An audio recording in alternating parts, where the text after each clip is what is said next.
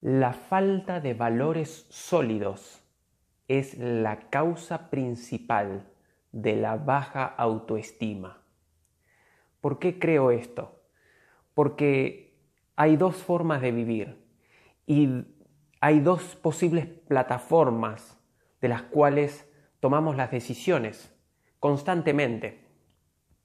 Obviamente esto es pendulante, esto puede ir variando a lo largo de la vida y depende en qué situación nos encontremos, en nuestro estado emocional, en nuestro estado mental, el rumbo, eh, las acciones, los objetivos, porque todo va en coherencia con todo.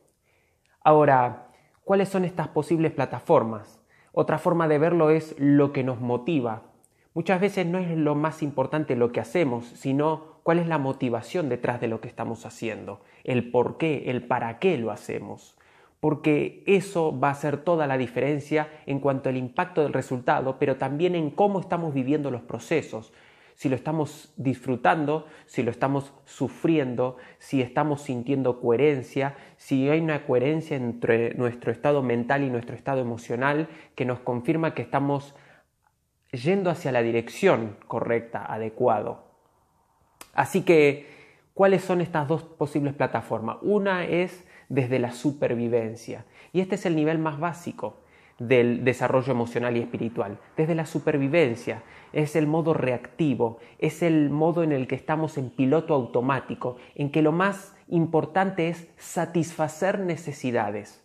Y muchas veces es dar placer, porque hay dos polos o dos contracaras, digamos, que condicionan nuestro comportamiento que es el miedo a sufrir el dolor o la pérdida y la preferencia por acercarse al placer, pero hacemos más por evitar el dolor.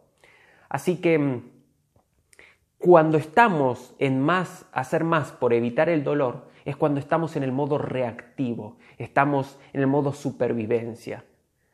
Ahora, cuando nos hacemos cargo, cuando tomamos responsabilidad, cuando realmente decidimos, cuando estamos a cargo, estamos en control, vamos por el crecimiento. Lo que motiva es la otra plataforma, lo que motiva las decisiones es el crecimiento.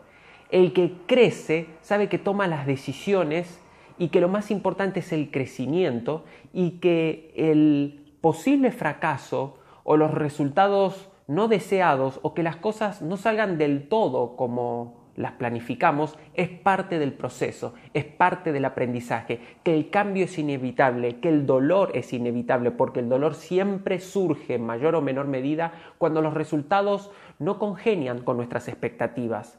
Ahora, somos incapaces en predecir al 100% lo que va a pasar nos movemos por patrones, nos movemos por parámetros para predecir lo que, va, lo que va a pasar en comparación a la experiencia que ya tuvimos, porque allí es donde se van formando nuestras creencias. Pero ¿qué pasa? Que para crecer necesitamos tomar decisiones nuevas, acciones nuevas, a través de nueva información que todavía no exploramos, porque si no, no crecemos, porque si hacemos siempre lo mismo, generamos los mismos resultados, la misma realidad y estamos en el mismo lugar. Ahora, solamente para sobrevivir eso alcanza y la mayoría vive en ese estado. Ahora, para el crecimiento, los que tomamos decisión en función a crecer, a hacer cada vez más, a lograr cada vez más, a avanzar cada vez más, no importa la velocidad, no importa qué objetivo sea, pero necesita tener un rumbo, necesitamos tener sensación de avance, de crecimiento, de que hoy estamos un poco más adelante o avanzados que ayer. Bien, eso es lo importante. Ahora, ¿cómo se hace ese avance sostenible? Es a través de los valores. Porque el que está desde el nivel supervivencia toma las decisiones para el placer, para tener el placer inmediato, para satisfacer la necesidad de ahora. Bien, ¿Y qué pasa? Hay muchos placeres que se satisfacen, pero a la larga no cubren, no llenan el vacío de fondo. no llenan el vacío de fondo. ¿Por qué? Porque ese vacío de fondo necesita un significado, porque la vida es significado. ¿Qué significado? Cada uno le tiene que encontrar su significado a la vida. Cada uno le tiene que encontrar un sentido. Cada uno tiene que encontrar su para qué. Esta es la principal tarea. Hay dos días de los más importantes de nuestras vidas. Uno es el día en que nacimos, que empezamos a existir, que nuestra conciencia empezó a ser consciente de sí misma, que es lo que nos diferencia de los otros seres vivos. Y el segundo día es el para qué, cuando descubrimos el para qué estamos, cuando decidimos qué vamos a hacer con nuestra existencia, para qué vamos a utilizar nuestro tiempo en esta vida, desde el nacimiento o desde que nos damos cuenta o desde que decidimos y descubrimos hasta nuestro último día. Y eso es el significado. Y ese significado responde no a supervivencia, no a necesidades superficiales, no a placeres momentáneos, no a satisfacer simples necesidades, que sí es importante, pero más profundo aún, a largo plazo, a lo más sostenible, a valores.